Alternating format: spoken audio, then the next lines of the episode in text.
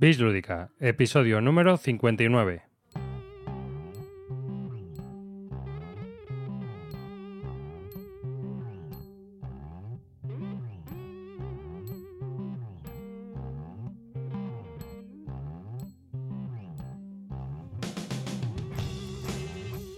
Y empezamos a grabar un nuevo podcast de Bislúdica. Que, bueno, David, pon los aplausos. Venga, que antes has estado liado.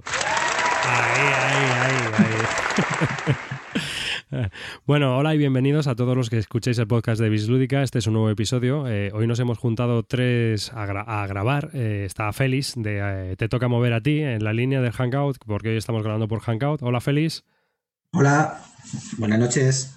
También está David Cartesius, que es el que ha puesto los aplausos. Muy buenas. Y yo, un servidor, David Arribas, para pues, hablar sobre juegos y alguna cosilla más está este, este episodio del podcast de Bislúdica.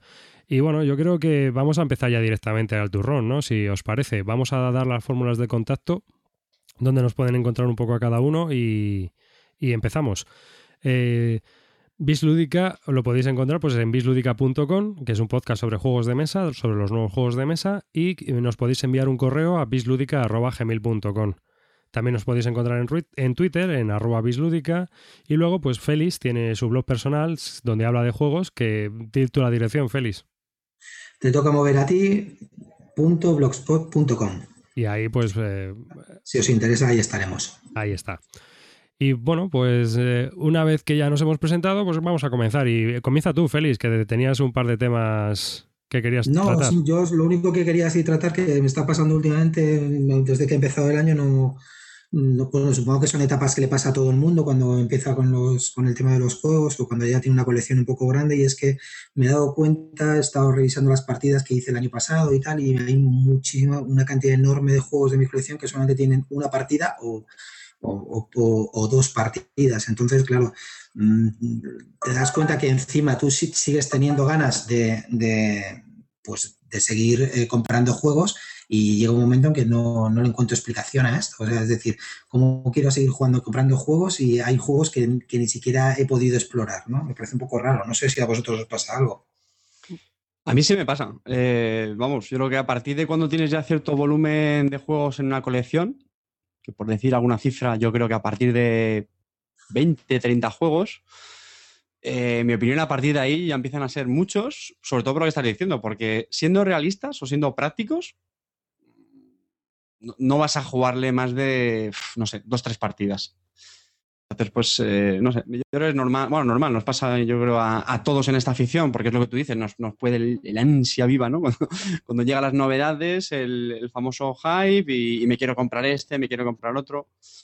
Luego, entre comillas, como comprarse un juego, pues es algo que tampoco nos suponga mucho económicamente, pues se van acumulando, se van acumulando, se van quedando en la estantería y ocurre lo que, vamos, lo que tú comentas. A mí me pasa totalmente. ¿eh? Miro a mi estantería y digo, me cago en la leche este con lo que me gusta. Tres años ya que me lo compré. Mi copia la habré jugado una partida, dos, tal. Y, y a mí me da mucha rabia, la verdad. Pues me imagino que David, que tiene una colección también Bastante grande. Pues le pasará más todavía. Sí, sí, sí, que yo creo que es algo que nos pasa a todos los que una vez que superas cierto volumen de juegos empiezas a notar que, que eh, sirves al culto de lo nuevo, ¿no? Como digo yo.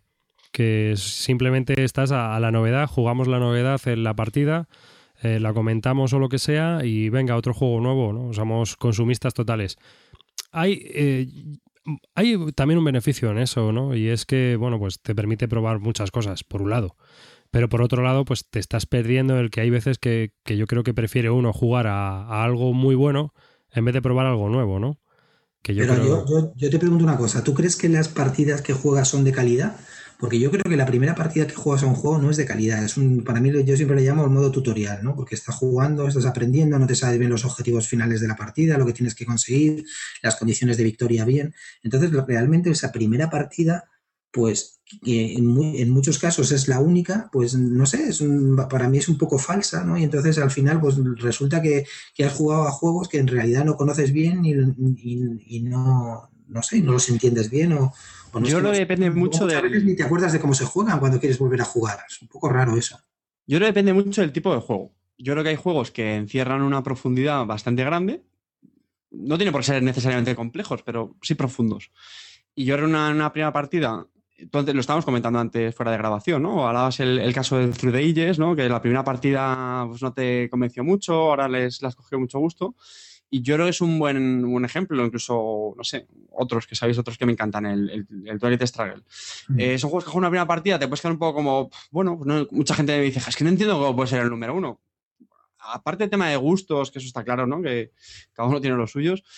Eh, hay juegos que en la primera partida no te, no sé, no le ves toda la chicha, que es lo que tú estás diciendo, pero en cambio hay otros que, que, que yo creo que sí que se la ves. De hecho, me atrevería a decir que la mayoría de Eurogames, bueno, mayoría, más o menos se, se, puede ver, porque tú ves todas las acciones que puedes hacer, si no tiene a lo mejor, yo que sé, información oculta, que esto es otro tema veces interesante relacionado con esto, es decir, hay juegos que con, con información oculta sí te pueden sorprender más en, en en el transcurso luego de la, de la, partida. No sé. Yo creo que hay unos que son sencillos y sí que puedes ver si te gusta o no. Y otros ganan a medida que le vas, que le vas echando partidas, no sé. Pero, por ejemplo, en el Through the Ages, lo que estábamos hablando, ¿no? Tú no juegas al Through the Ages, la primera partida, es lo que yo lo que te he comentado. Yo llevo ya, pues a lo mejor 8 o 9 partidas online, ¿no? Y la verdad que le estoy cogiendo mucho gusto al juego y me, y me, está gustando bastante. La primera partida que jugué me pareció un juego muy frío, me pareció que no, o sea, no es que no lo entendiera y tal, sí lo entendía, pero no me pareció nada, nada destacable, o sea, no, o, no, o no tan destacable como lo pintaban. No estaban buenas mecánicas y tal, pero nada, nada casi que me llamara especialmente la atención. Pero claro, ahora una vez que empiezas a ver las, las sinergias que tienen las cartas entre ellas o cómo, o cómo va evolucionando cada pues, la, la, la población y tal, o sea, la, tu, tu, civilización, pues te vas dando cuenta del, pedazo de juego que es y la cantidad de tiempo que les ha llevado pues, pues pensar todas esas cartas para que interactúen entre ellas, ¿no? Pero pero no sé, quiero decirte, esto le tienes que jugar mínimo 10 o 12 partidas, pero claro, yo encima porque tenemos la suerte de que lo puedes jugar online, pero es que si no hay, se te quedaría en la estantería y no lo jugarías. O a mí me pasa, por ejemplo, ahora estoy jugando y a pesar de que ya llevo 10 partidas, pues hay muchas veces que se me escapan las condiciones de la victoria del juego. Por ejemplo, no sé, estoy empatado, termino la partida, estoy empatado o, o, o, sacando puntos y a lo mejor luego me sacan 50 o 60 puntos por las condiciones del final.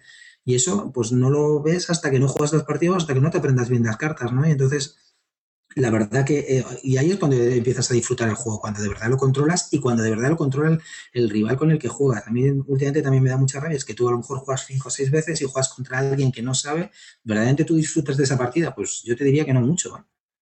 Pero ahí has dicho otro tema que yo creo es interesante, y es que hay, hay juegos donde es fundamental eh, que el resto de jugadores también lo conozcan. Otro ejemplo que se me viene a la cabeza es la Guerra del Anillo. La Gran Anillo es un juego que creo que se disfruta realmente en esa situación. Cuando juegas con alguien que también lo conoce, conoce la, los eventos, un poco la, las estrategias que tiene. En cambio, hay otros que no. Hay otros que lo enseñas y yo creo que la gente pilla fácilmente un poco la, la estrategia, cómo jugarlo y, y, se disfruta desde una primera partida. Y ahí sí que te puedes llevar una buena primera impresión, o mala, dependiendo de si no te gusta, lógicamente. Y otros, en cambio, no. A lo mejor una primera partida de la Gran Anillo es como, pues, lógicamente le, puedes ver cosas al juego, pero no, a lo mejor no te termina de enganchar, no te termina de enamorar hasta que lo has jugado varias y lo has exprimido, como tú, como tú dices. Yo es que tengo juegos de dos. Vamos, a ver, yo divido los juegos un poco en dos, en dos tipos, ¿no? Por un lado, porque también depende del grupo con el que los juegue. Si lo juego con el grupo bislúdica, por decirlo de alguna manera, va a haber una partida o dos. Y en cambio, cuando juego con el grupo de viejos amigos, eh, ahí hay una norma. Solo entra un juego nuevo cada vez, ¿no? Entonces, hay juegos que llevamos ya 6, 7, 8 partidas, hay otros juegos que solo llevamos dos partidas, pero se va repitiendo. ¿Qué ocurre? Que eh, el problema que yo tengo a lo mejor es que veo juegos en la estantería que sí me gustaría probar, pero con esa mm, limitación que nos hemos autoimpuesto de que solo entra un juego nuevo en cada sesión, ¿no? Pues lo que provoca es que pues haya un control muy bueno, muy bueno en, en ese sentido, de, de, que vas a jugar a, a los juegos bastantes veces. ¿eh? En cambio, cuando jugamos nosotros, y David lo sabe, eh, es muy raro que repitamos juego. Es, es, muy, vamos, raro, rarísimo. Rarísimo, Cada claro. semana es... Es, es, el, es el culto de lo nuevo, ¿no? Entonces, eh, pues cambia bastante, ¿no? A veces podemos probar cosas antiguas o nuevas o tal, o incluso repetir, pero sí que es, es difícil que un juego eh, en nuestro grupo, en Bislúdica a lo mejor, eh, llega a las cuatro o cinco partidas. ¿eh? Es complicado. Luego hay otro, otra idea aquí que se junta con esto que tú comentas, Félix, y es el, el, tema del coleccionismo. Es decir, yo creo que la mayoría también de los consumidores de, juegos de mesa que adquirimos juegos, novedades, es porque tenemos un afán coleccionista, yo pienso. Es decir, si, si pensáramos fríamente, yo creo que la mayoría no necesitaríamos las inmensas colecciones la mía tampoco es que sea muy vasta, pero del tamaño que tenemos ahora. Y yo creo que eso es simplemente por coleccionismo, porque empezamos lo típico. No, es que necesitaría uno más que, que, que funcionara muy bien a tres jugadores.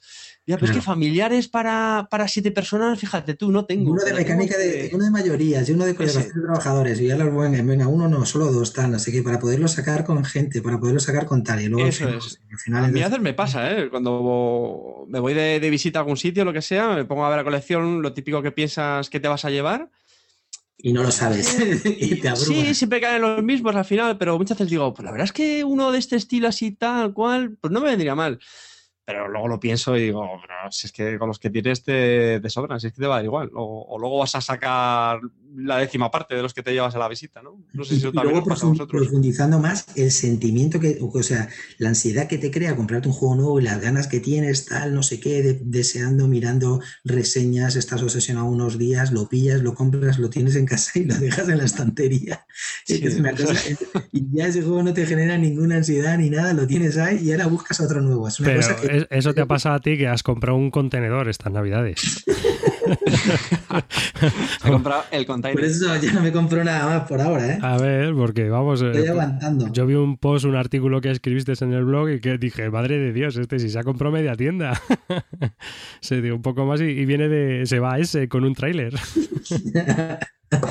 No, pero ahora eso estoy intentando sacarle partidas a los juegos, ¿eh? Eso que es verdad que lo estoy intentando hacer. y no lo consigues, ¿eh? No, macho, es que, bueno, en solitario. bueno, bueno. Y luego, Félix, otro, como hablas de un poco de sentimientos, ¿no? Esto que, reflexiones que, te haces. Hay otro que un poco al hilo, ¿no? Me ha recordado ahora cuando has dicho este tema, que también me pasa a mí y incluso me pasa con otros, con otros compañeros. Y es el, el sentimiento de culpa por no comprarte novedades. Y eso no sé si os pasa a vosotros. Es decir, ves compañeros de, tu grupo que se compran este, se compran el otro, lo prueban, no sé qué. Y hay veces uno que. Yo ahora, por ejemplo, verdad es que estoy comprando muy poco, muy poco, muy poca novedad, precisamente por lo que tú has dicho, porque luego te ocurre que, tienes juegos que apenas los juegas. Y, pero claro, también ves que la gente compra las novedades, te gusta probarlas y tú te quedas un poco como, joder, yo no, no me estoy comprando ninguno. ¿No? ¿No os pasa eso a vosotros? No, yo sentimiento de culpa no, porque tengo un contenedor que por estrenar. Claro, pero vosotros sois el, otro caso, ¿no? no, pero no, lo que sí que lo que pasa es que yo tampoco, bueno, salvo con Darth, que, que juego habitualmente y él también compra novedades, no, o me compro yo las novedades o no, no las estreno con nadie más. Entonces, pues no me queda más remedio que comprarla por mi parte, pero a mí me gustaría también que alguien pues, tener un grupo donde llegaran novedades y probarlas antes y elegir las que me gustan de verdad o las que no. luego te encuentras con truñacos ahí que no puedes sacar de ningún lado y intentas ahí colocarlos en el hilo de venta como sea, pero no, no es difícil. ¿eh? ¿El Don Quijote lo conseguiste vender o no? Sí, sí, el Don Quijote salió. Claro, ya, ya, tienes que pensar a veces. Yo, por ejemplo, lo que tengo ya ya. me queda el basketball, ¿eh? Yo lo que os quería comentar es que a, mí, por ejemplo, no es que me haya ocurrido en ese aspecto, ¿no? Pero sí que me encuentro con que la colección ya ocupa bastante y lo que no quiero es que ocupe más. Entonces, no por nada especial, porque siempre puedes guardarla en otro sitio, puedes llevarte juegos a otro lado, pero creo que he decidido que mi límite está en el límite físico, no en el límite de número de juegos, o sea, sino en el límite volumétrico. ¿Sabes? Y, ahí me intento mantener. O sea, que es, yo creo que la, la está. ¿Qué pasa? Que lo que has comentado tú, que te encuentras con juegos que ahora dices, ah, bueno, pues este, pues no me interesa tenerle ya en la colección, ¿no? ¿Y cómo le colocas? Si es que no tiene ni venta, ni cambio, ni nada, ni, regalo. Hay algunos que no tienen ni regalo. Es verdad. Pues si tienes un Muskin, si tienes un Muskin, está difícil que lo coloques, ¿eh? O no. Oye, el Munchkin tiene. Sí, sí, sí, pero eh, intenta colocarlo, venga, intenta colocarlo. no, tiene su horda de defensores, ¿eh? Sí, sí, está claro, si no, si no lo digo, pero es, luego, el, es, el juego, es, el juego, más vendido de, de Edge, ¿eh? Sí, bueno, no, no, lo dudo. Yo cuando veo que cada dos por tres sacan. Y el más vendido, el más, el más revendido también, ¿eh? Nuevas versiones será por algo. Sí, así es. Bueno, pues nada, lo único que nos queda es ir contando un poco cómo evoluciona el tema. Si adelgazas la colección, nos lo cuentas también y vas diciendo cómo te sientes de zen en el futuro. ¿eh? Vale, no, no, yo, lo que, yo lo que tengo claro ahora mismo es que sí que es verdad, estoy totalmente de acuerdo contigo que el límite de la colección mía lo impone ahora mismo el espacio físico. No quiero eh, abrir más espacio para los juegos. Entonces, a partir de ahí, pues tengo el volumen eh, determinado y saldrán y entrarán con respecto al volumen. No quiero no quiero mm, incrementarla más, no, no, sé, o sea, ya no, no, tengo tampoco ese espíritu, sí que soy coleccionista, porque bueno, tengo 198 juegos, o sea, si no, si dijera que no soy coleccionista, con eso es que estoy loco, ¿no? Pero, pero sí que es verdad que ya no quiero que entren más si no salen. Eso sí que lo, tengo claro. Sí, no, yo, ya te digo que lo que me he impuesto es el espacio, o sea, el volumen volumétrico, ¿no?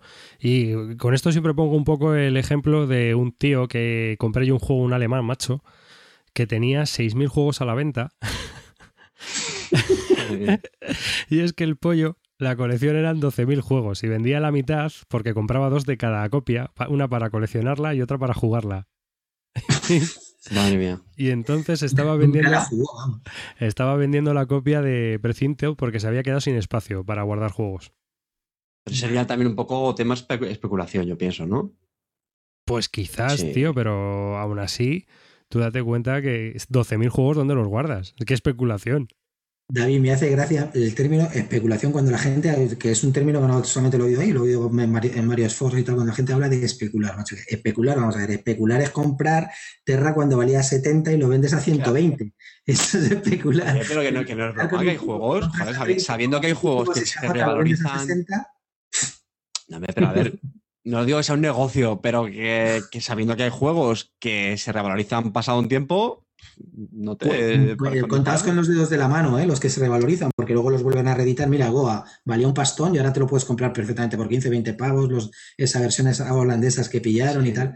O sea, es que eso no existe. La revalorización como tal, yo no, no creo en ella. me parece. De hecho, yo no, sé la cantidad de pasta que palmó revendiendo juegos, tío. Pues mínimo 10, 15 pavos por juego, las, los palmas, ¿eh? O sea, que especulación me hace gracia. O sea, especulación, joder, especulación es lo que ha hecho el Bárcenas, coño, pero nosotros no Especular se especula a lo mejor con cuatro títulos, pero en general lo que dices tú, estás perdiendo aproximadamente entre un 20 y un 25% como mínimo del precio de la tienda. ¿Sabes? Eh, yo lo veo así. No, no puedes hacerlo. O sea, es que aún así, aunque hay una cosa que está también clara y es que hay veces que, aunque pruebes el juego solo una vez, realmente, si por ejemplo el juego te ha costado 30 euros, ¿no? Vamos a poner un juego de 35, por poner un ejemplo. Entre cuatro personas, mm, estamos hablando de 8 euros y pico. Una partida que a lo mejor estás jugando hora, hora y pico. Te sale más barato que el cine, ¿sabes? O sea, aunque solo lo juegues una vez. Al final es un ocio económico, ¿eh? Aunque solo juegues una partida. Ya, pero es que no lo tienes que dividir entre las demás personas. La pasta te la has gastado tú. El cine cada uno paga su entrada. Ya, en este, pero... en este juego lo compras tú entero. Pero bueno, en el caso tuyo, que a lo mejor compras tú todos los juegos, pues sí, pero mm, aún así. Bueno, pues tú tienes que jugar cuatro veces, ya está.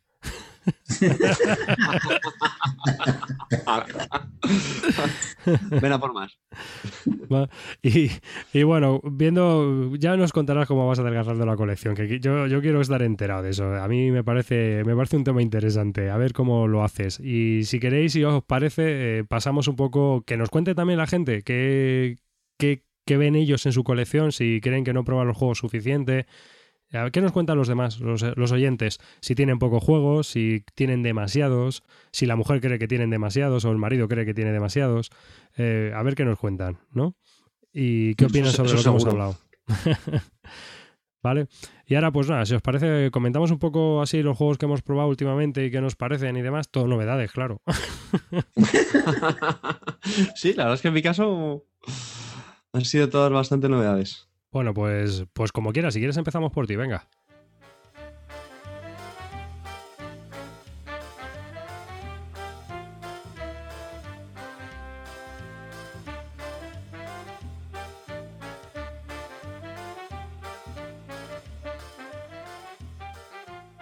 Mira, pues eh, a mí me gustaría empezar hablando de Archipélago, una de las novedades de este año en, en Essen. De Christopher Boelinger.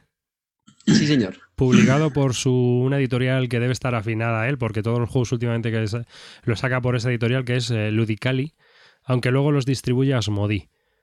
Es un juego de 2 a 5 jugadores, salió en Essen de este 2012, eh, es de unas dos horas de duración aproximadamente, y bueno, pues cuéntanos un poco el tema. Sí, bueno, la duración a la que lo comentas, eh, una de, los, de las características del juego es que tiene diferentes modos, es decir, tú puedes jugar modalidad partida más corta, duración media o larga. Dependiendo de eso, pues bueno, pues se, puede ir un poquito más. Pero bueno, más o menos eh, anda por ahí. Es un juego que me gustaría empezar diciendo que yo las, reglas me las leí hace. Pues ahora ya como pues, antes de, al poco de salir en ese, porque me llama mucho la atención, porque es un juego muy visual, tiene unos componentes muy chulos. Eh, está ambientado en que, bueno, pues unos, unos colonos, pues eh, exploran unas islas que forman un archipiélago, de ahí el nombre, lógicamente, y, bueno, pues van construyendo pues, eh, edificios como puertos, mercados, van recolectando recursos y también tiene cierta interacción con los jugadores. Puedes eh, pues, negociar con ellos, intercambiar eh, recursos, bienes. Y, decía que cuando leí las reglas me llamó mucho la atención porque me dejaron muy, muy frío. Me pareció más de lo mismo, ¿no? De hecho, ahora, según lo contaba esto, pues lo escuchas, ¿no? Y es como otro juego de explorar, de construir, de, recurso para aquí arriba, recurso para abajo y, más de lo mismo. Y, y fue una gran sorpresa, ah, muy grata, porque cuando jugamos las primeras partidas, eh, realmente no es así el juego. Y es que el juego eh, tiene algo muy interesante y es que es, mm, es importante cooperar con el resto de jugadores. Es decir, no es el clásico juego cooperativo, pero sí tienes que a veces apoyarte en el, resto de jugadores. ¿Por qué? Porque hay un, hay un aspecto muy interesante en el juego y es lo que se llaman los rebeldes. Es decir, aparte de lo que he explicado, en la isla también están una serie de rebeldes. Se produce una serie de crisis, que eso hace que los trabajadores también se pongan en, rebelión, y si esta rebelión se te va de las manos, todos los jugadores de la partida pierden. Entonces, claro, si tú vas con una mentalidad muy típica de, Eurogamer, en la que tienes que construir tu chiringo, mm, ir cada vez a hacerlo mejor, construir más y más y, cada vez conseguir más recursos, ¿no? Y lo típico, pues al final puede ocurrir que no descuidas esta rebelión y todos los jugadores pierden, lo cual mm, realmente te está perjudicando a ti el, que más, si eres el que más más adelantado, lo cual tienes que buscar cierto equilibrio con el resto de jugadores, ¿no?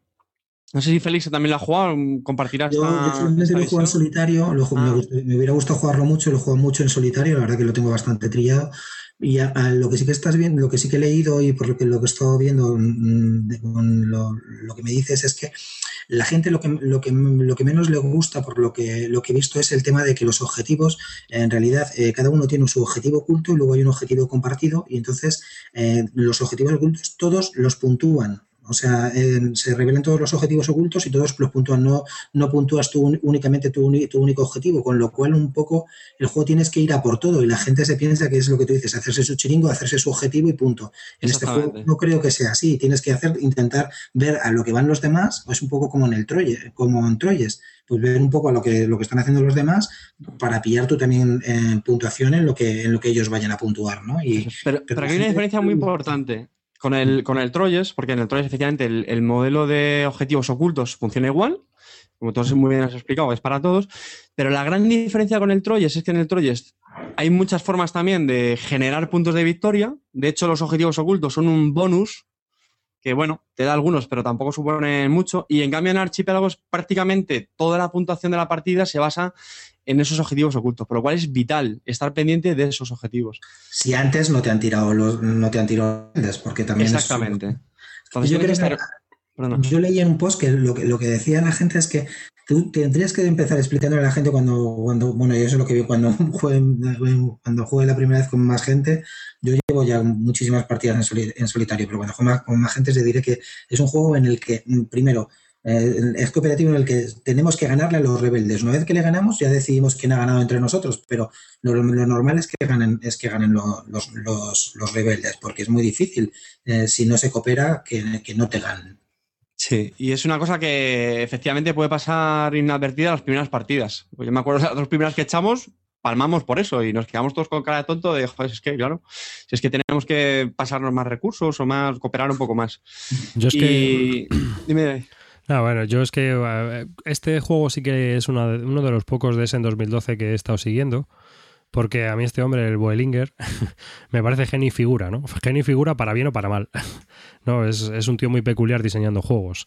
Eh, todos los que ha diseñado, pues tienes el Dungeon Twister, que es un juego bastante curioso en cuanto a, a desarrollo y mecánicas, que fue publicado aquí en España por Entertainment y que era pues como un combate entre eh, héroes, entre dos jugadores o cuatro jugadores con una expansión. Había una expansión para poder jugar hasta cuatro.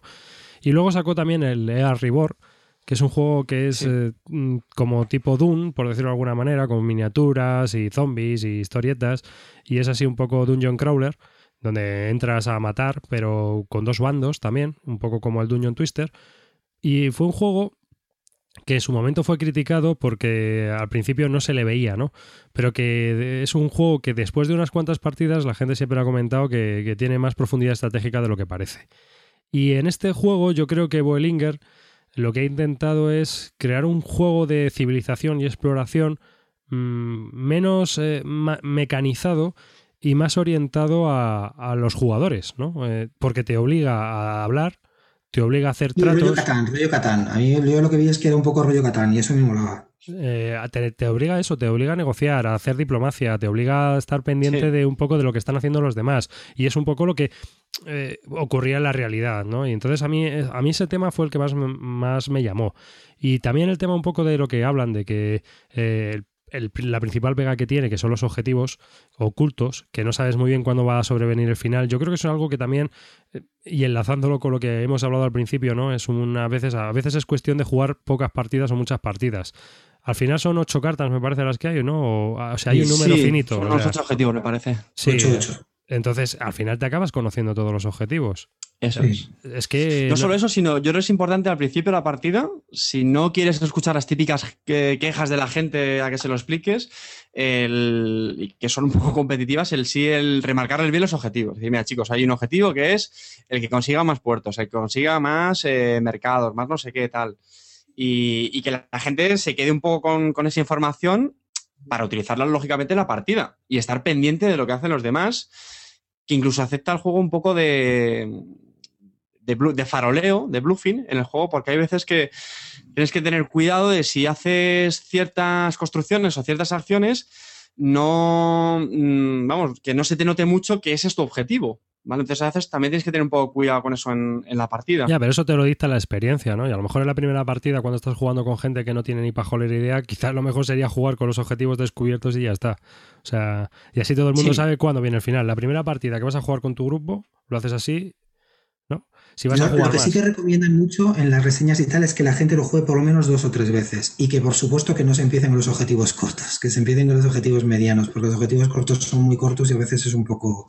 Sí, sí, eso es cierto. Son muy cortillos. Es más, yo de hecho lo recomendaría jugar el corto para familiarizarte un poco con, con las mecánicas, con, con esa sensación que hablaba antes de, ahí va, pues, joder, pues eh, resulta que es que nos han ganado los rebeldes porque nos hemos despistado. Para que te des cuenta de eso y disfrutarlo más con el largo porque te permite, claro, al, al tener No, más mediano, recorrido... o sea, incluso el mediano más que el largo, a lo mejor para...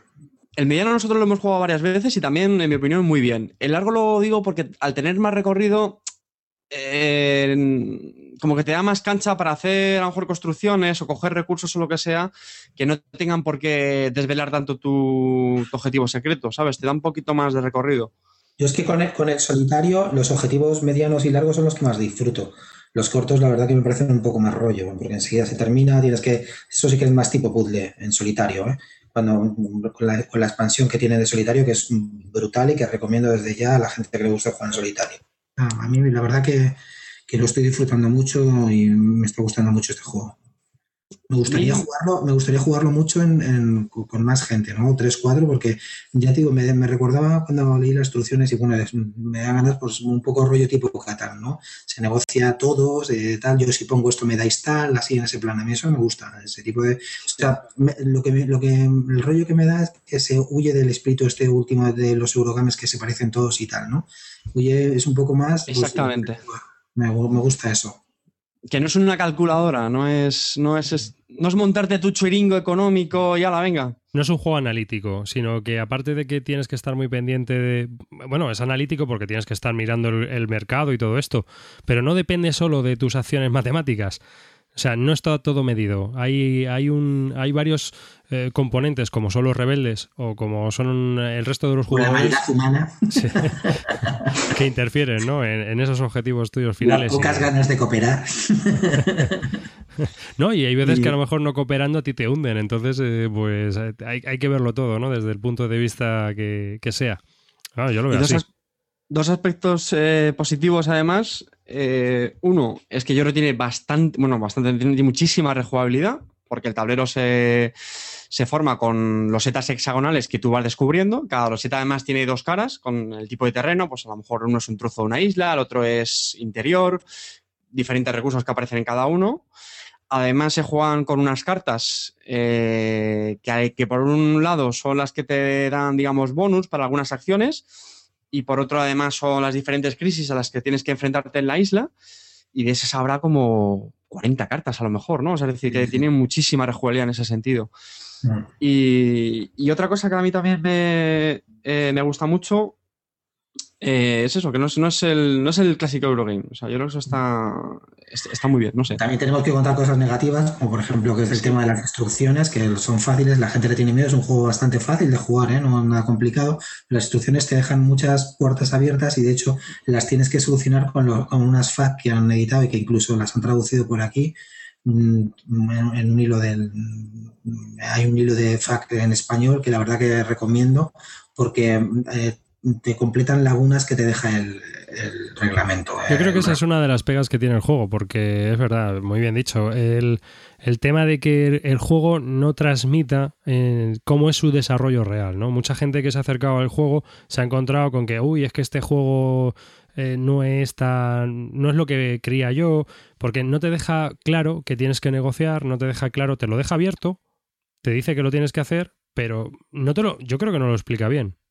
Yo creo que no. Hay, muchas cosas que te dejan sin explicar o que, bueno, ya te digo que hay una FAQ enorme porque la gente pues no se aclaraba mucho con ese tema, ¿no? No es que estén mal redactadas las instrucciones ni nada, pero que no, son, se quedan cortas, no, no sé, como supongo que habrán dicho, vamos a hacer cuanta menos páginas mejor para que la gente no se asuste y al final eso es peor porque luego te generan muchas dudas y ya te obliga a irte a meterte en internet, buscar foros, etcétera. Yo hay, hay veces que recomendaría a las editoriales que no tengan miedo a los reglamentos largos, porque, joder, luego hablaremos, el Polis, por ejemplo, tiene un reglamento largo, pero merece la pena porque está muy bien explicado. Yo prefiero eso, aunque me tenga que asustar al principio, que luego encontrarme con reglamentos de ocho páginas que me generan multitud de dudas que me tengo que meter en internet para solucionarlas. Eso me da un montón de rabia.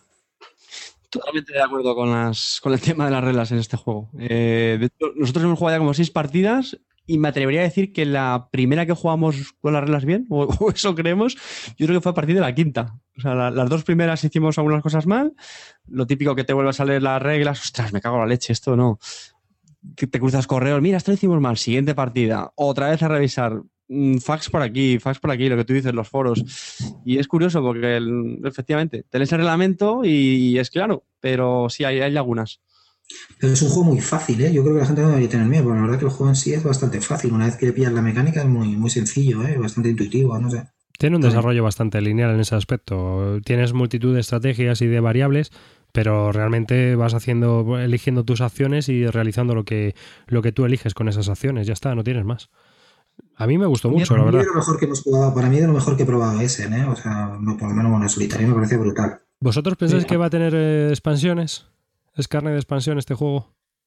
Yo la verdad es que no, no, yo si las hay no me las compraría. Yo creo que el juego está perfecto como está. Bueno, salvo la, salvo la expansión de solitario, que ya ha salido. Yo creo que pueden sacar a lo mejor nuevos objetivos los setas, ¿no? Los, setas, puede haber, aunque la verdad es que los terrenos que salen, los territorios de las islas y tal, pues son, bastante variados. Eh, no sé. Bueno, está también la expansión ya que, ya que ya está en solitario, que es un, para mí es un plus buenísimo. Es brutal, ¿eh? es muy bueno, muy bueno a mí ya, bueno, si queréis por rematar, un, otra cosilla que a mí no me acaba de convencer porque me deja dudas. ¿eh? Más que una pega, lo diría como me deja dudas y que lo, si quiero seguir viendo en, más partidas. Y, fijaos que digo que ya llevamos seis. Eh, es el tema de los objetivos, no sé hasta qué punto están compensados. Y, el problema es que son fundamentales a la partida. Es decir, hay objetivos que son, por ejemplo, eso, ¿cuántos? El que tenga más puertos, ¿vale? Entonces, el problema que le veo es que si a ti te toca ese objetivo, hacer puertos es algo bastante común en la partida. No sé, Félix, bueno, tú juegas solitario, pero es decir, casi todo el mundo, por no decir todo el mundo, va a hacer un puerto, por decir algo. En cambio, hay otros que son mucho más específicos. ¿Vale? Por ejemplo, hacer una ciudad en un terreno que tenga recursos de piñas. Ostras, pues, pues cuando hagas una ciudad, a lo mejor la haces que tenga piñas o que no. Entonces, claro, si tú tienes el objetivo que es hacer ciudades en piñas, vas a tener muy claro que cuando hagas la ciudad, asegúrate que tenga ya piñas. Que sí, que el otro tiene que estar pendiente. Yo creo que da un poco igual, porque luego puntúan todos los objetivos. Si es que tu objetivo no te mola, voy a ver lo que están haciendo los demás y te No, no, es al contrario. Lo que quiero decir es que si, si a ti no te toca el de puertos, por ponerte un ejemplo. Te vas a llevar los puntos. Y el otro no. Porque tú vas a hacer un puerto casi seguro. En cambio, mm, si tú tienes el objetivo de ciudad que tenga piñas, no va a ser. No todo el mundo va a hacer una ciudad que tenga piñas. Y, volvemos a lo que hemos dicho antes. Hombre, es que si tú ya sabes que hay objetivos y uno de ellos es ciudad en piñas, pues hazlo ya. Pero es que luego ves que en el juego, y es una cosa muy buena, es que mm, no puedes estar a todo. O sea, hay muchas cosas que quieres hacer, no puedes estar a todo. Y a lo mejor hacer una ciudad que tenga piñas, por si da la casualidad de que alguien tiene ese objetivo, pues no es tan. ¿Entendéis lo que quiero decir? Sí, que, no puedes jugar con una tabla Excel. Eso está bien, hombre.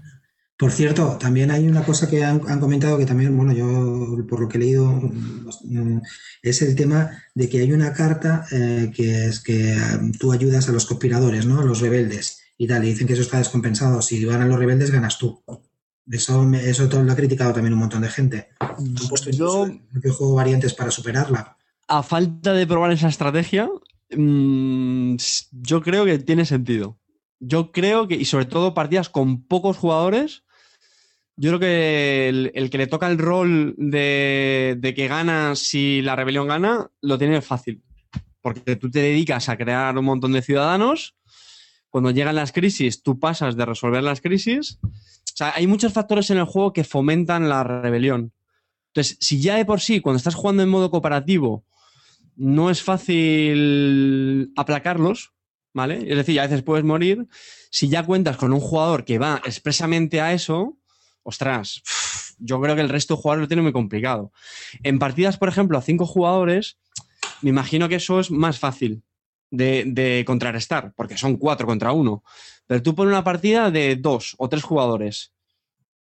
¿Sabes? Solo tienes a dos jugadores más.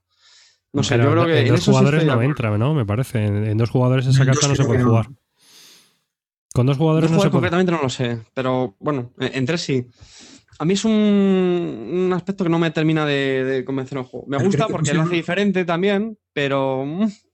Creo que tiene una variante, ¿no? Para, eliminar ese tema. Fácil, quitas la carta y no juegas con ella. Sí, eso es.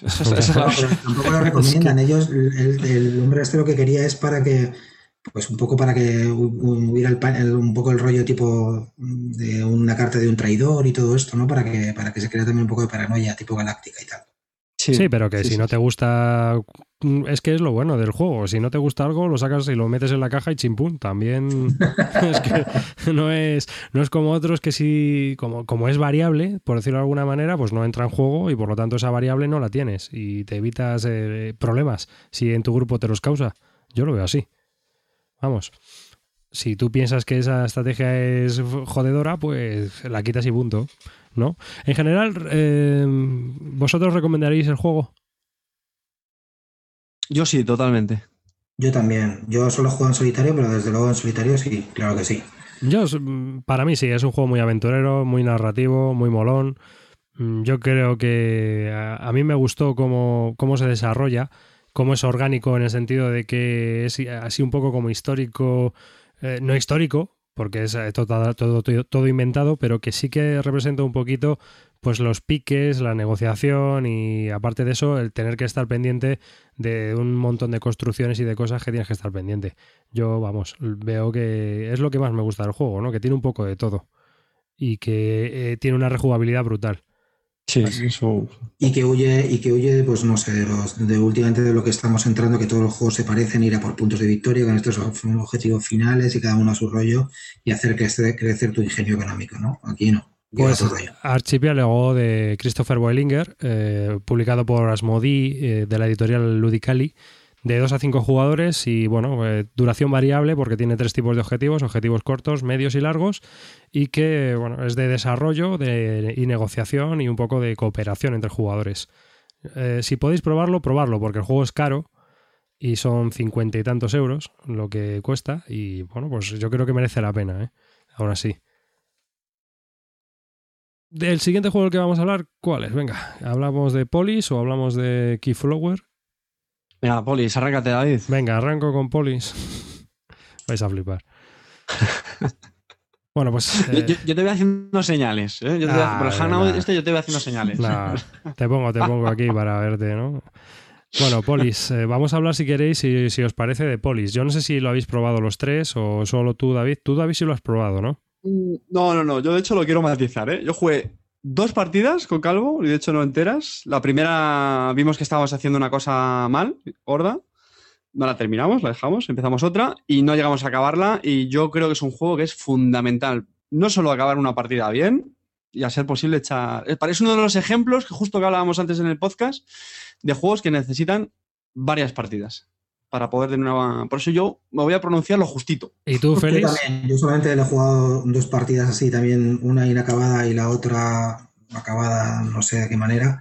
Tampoco voy a opinar mucho por eso, porque bueno, me falta, me falta una partida completa bien, bien. No, ahora una vez que ya, pues ya te sabes bien las acciones, yo ahora ya controlo las reglas y tal, pues me faltaría jugarla una bien. Las dos primeras para mí pues, duraron mucho, otras tuve que cortar a medio, pues, no sé. Bueno, pues eh, Polis es un juego de Fran Díaz, es un juego de dos jugadores, publicado por Asylum Games y tiene una duración estimada pues de dos horas y media, tres horas aproximadamente. Y es un juego en el cual pues eh, eh, lo que, de lo que se trata es de la época griega, ¿no? del conflicto entre Atenas y Esparta, cuando las guerras... ¿Cómo se llamaban estas guerras? No me acuerdo ahora mismo de la guerra que, que- trata. Pero bueno, es la lucha pues, por quién, quién va a, quedar como hegemón ¿no? de, de toda la zona griega. Eh, Polis eh, es un juego de, de desarrollo militar, es- hay una mezcolanza de mecánicas y de, historias. ¿no? Empezando un poco por las reglas, las reglas la verdad es que están bastante bien explicadas. Quizás la única pega que yo le vea es el tema la- del asedio, ¿no? Pero aún así está todo bastante bien explicado. Es, eh, he de decir que la única parte que no me gusta es la parte militar del asedio y un poco las, las batallas también, pero bueno, en general las reglas están muy bien. Yo creo que es un juego con unas reglas muy bien explicadas. En segundo, pues el- todos los componentes y todo el desarrollo, eh, todo lo que es eh, el componente, las cajas, las fichas, etcétera, están bastante bien, excepto las cartas. Que las cartas son de un cartón bastante flojito, es un cartón pues bastante delgado. Eh, es quizás lo peor de todos los componentes del juego. No están a la altura del tablero, ni están a la altura de las fichas de madera, ni por supuesto de- de- del arte, ¿no? Del arte gráfico que está bastante bien, ¿no? Eh, las ilustraciones y eso de- del juego están muy, muy bien hechas. A mí me gustaron mucho. En cuanto a las mecánicas y el desarrollo, mm, pues ahí, mira, yo sí he jugado bastantes partidas porque me piqué bastante para probar el juego. Y bueno, he, de decir, o yo quiero matizar varias cosas, ¿no? Primero, que no es un juego para guargameros. No es un juego que los guargameros vayamos a disfrutar.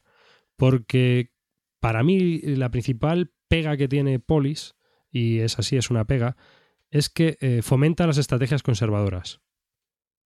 No sé si me entendéis lo que quiero decir, ¿no? O sea, fomenta, fomenta una estrategia en la cual eh, intentes eh, ser muy conservador y no, no eh, seas temerario ni con tus ejércitos Si arriesgas demasiado, vas a pagar muy caro el error y en cambio ir más al, al tran tran amarrategui te, te compensa más, ¿no? Efectivamente, si tú vas de forma conservadora, vas a obtener muchísimos más beneficios que si eres temerario y vas a buscar, por ejemplo, una victoria por asedio rápida o lo que sea, donde eh, puedes ganar, pero si pierdes, vas a perder bastante, bastante en el juego, ¿no?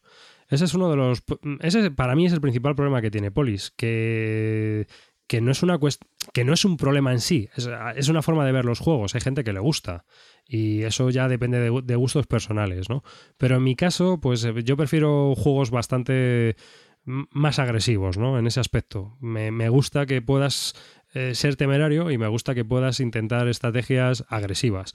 Y, verte un poco coartado, sobre todo porque la estrategia militar en el juego es un poco impracticable, está muy penalizada desde mi punto de vista, eh, pues eso provoca que te centres en, en, unas estrategias bastante conservadoras. Esa es la única pega que tengo real, real sobre el juego, para mí, como opinión personal.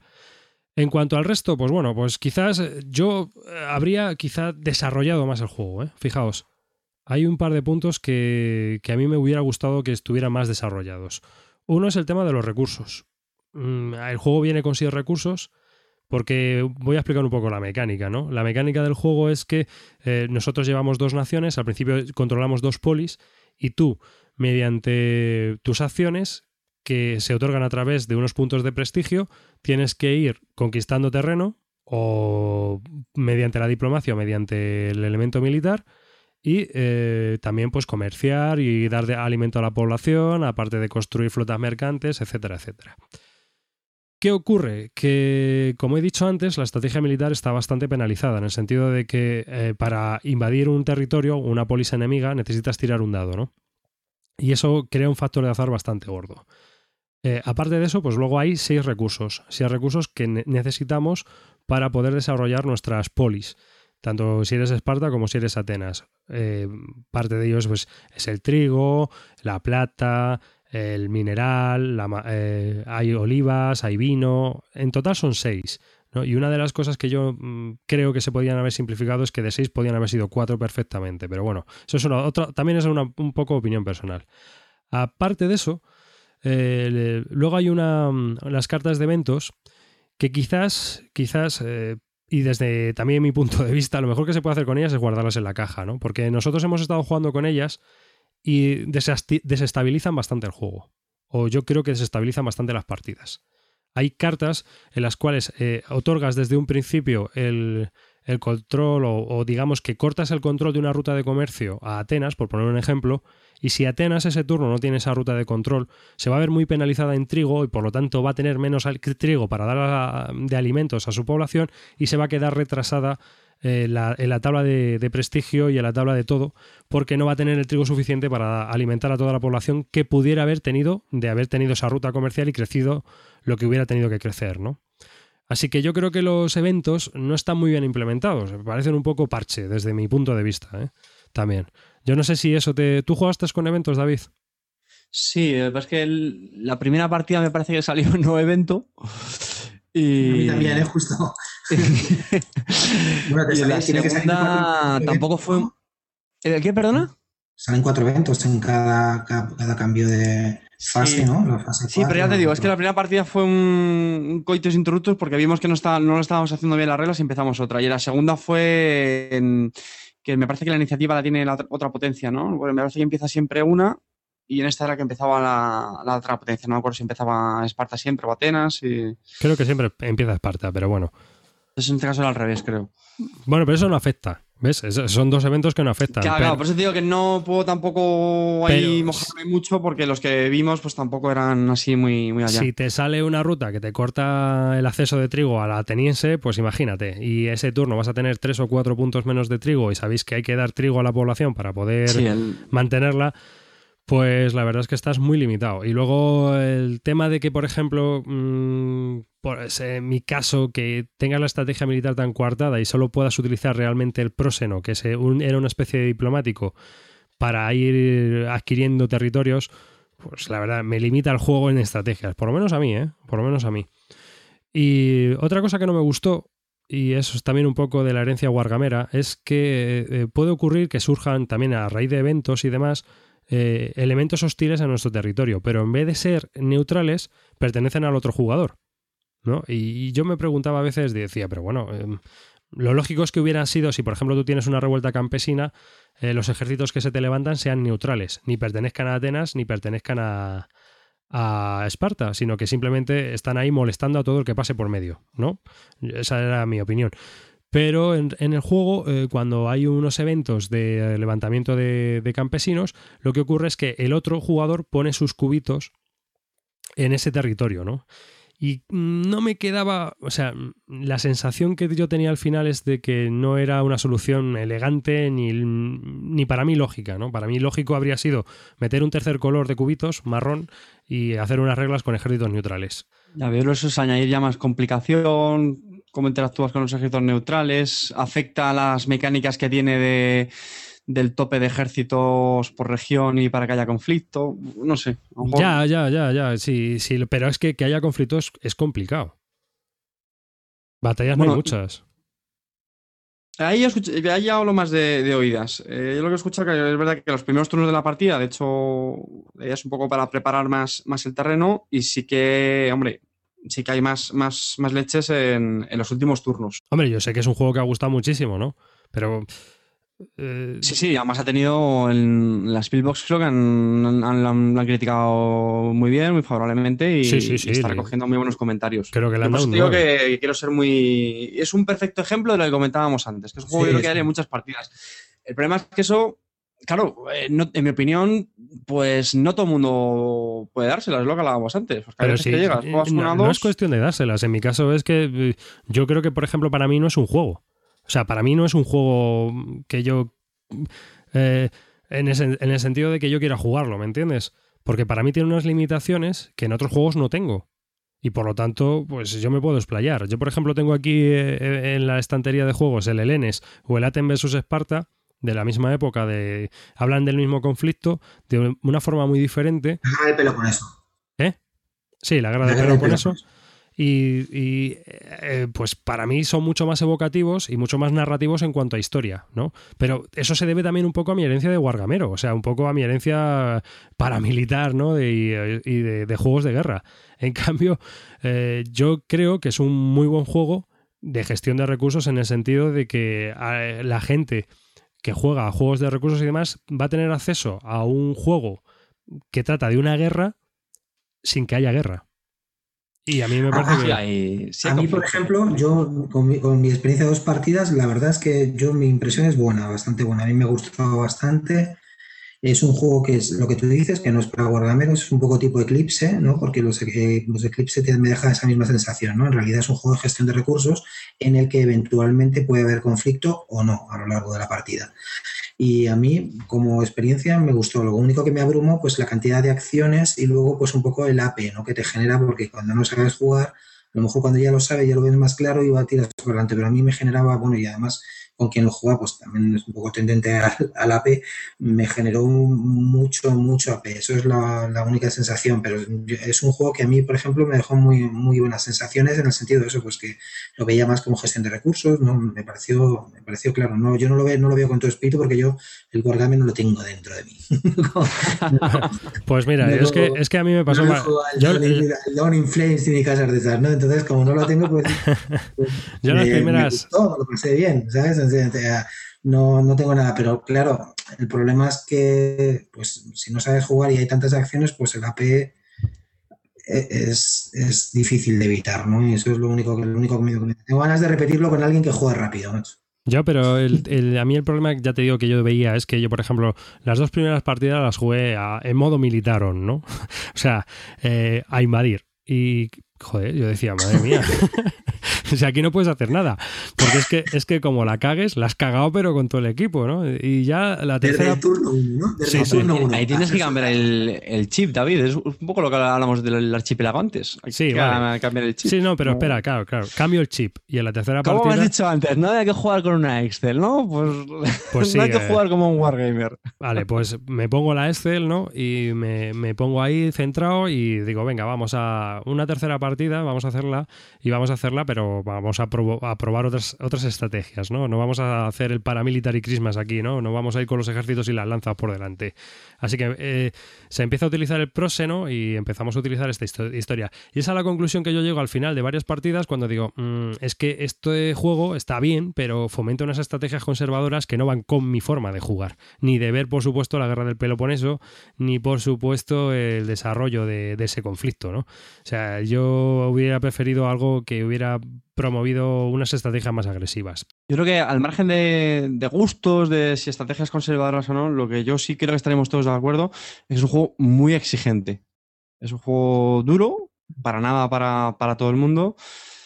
Y, que bueno, que mi primero puede tener la pega de que las primeras partidas para, para algunos grupos eh, hay gente, algún jugador se puede quedar colgado en la partida, que esa es otra cosa que también a mí me creó cierta duda. Es decir, mmm, al final de la serie de rondas que vas jugando.